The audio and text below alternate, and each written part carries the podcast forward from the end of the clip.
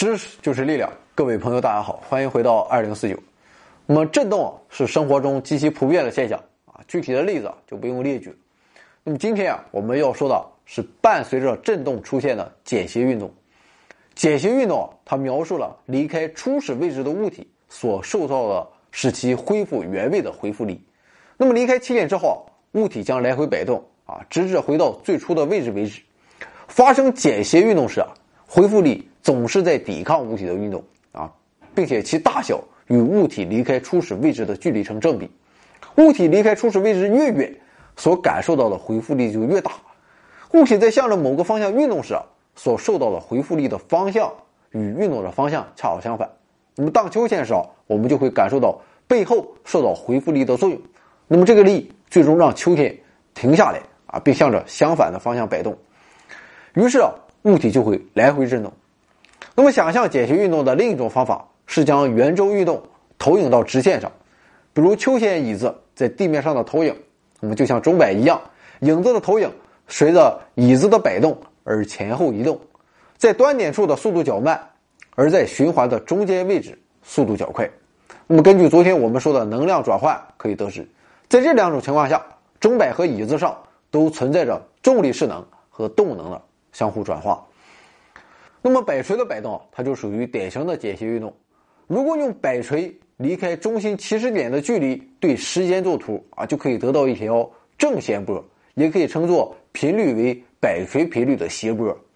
在静止时啊，摆锤呈垂直悬挂状态，一旦对其施加外力啊，将其推向一侧，那么重力啊会将其再次拉回中心，并产生一定的速度，形成持续的震动。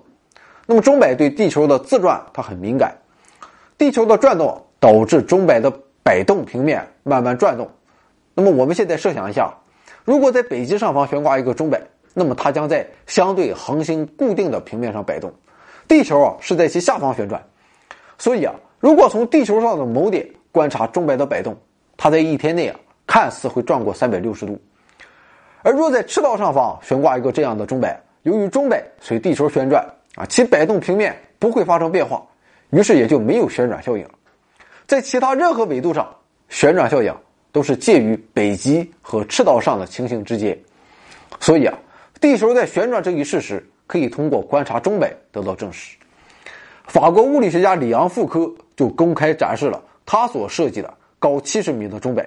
那么这个钟摆啊，悬挂在巴黎万神殿的天花板上。当今世界上的许多博物馆啊，都陈列有巨大的复刻摆。为了使复刻摆发生摆动啊，必须使它的起始摆动非常平稳啊，不能有扭转。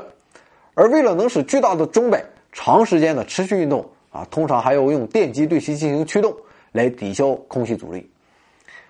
钟摆啊，虽然早在十世纪就出现了，但直到十七世纪，它才被广泛用于钟表上。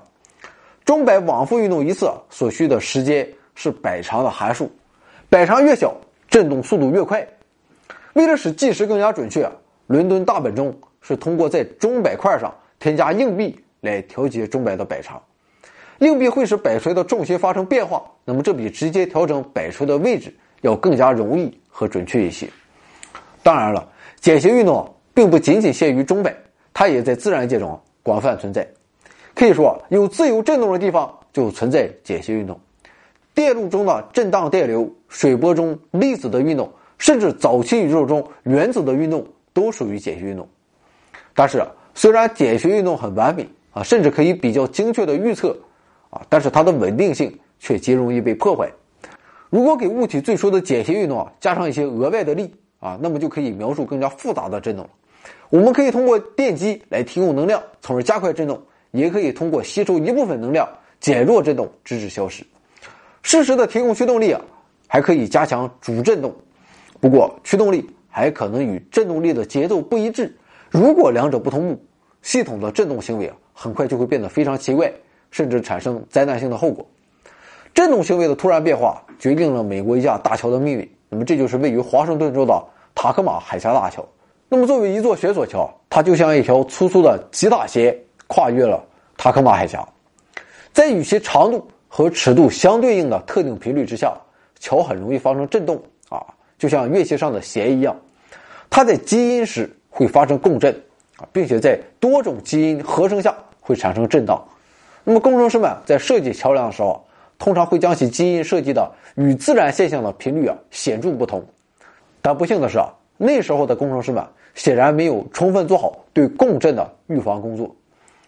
一九四零年十一月的一天，狂风大作，在桥的共振频率附近发生了扭曲震动，致使桥发生剧烈摇动，那么最终损毁倒塌。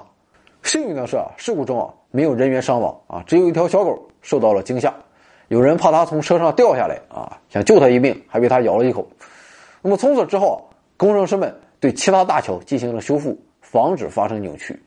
不过直到今天啊，因为某些不可预见力的存在，一些桥有时仍会发生共振，所以一些跨海大桥在大风天气的时候，交管部门都会选择直接封路，因为完美都是暂时的，混乱无序、不可预测、毫无规律，也许才是这个自然界所展现给我们的。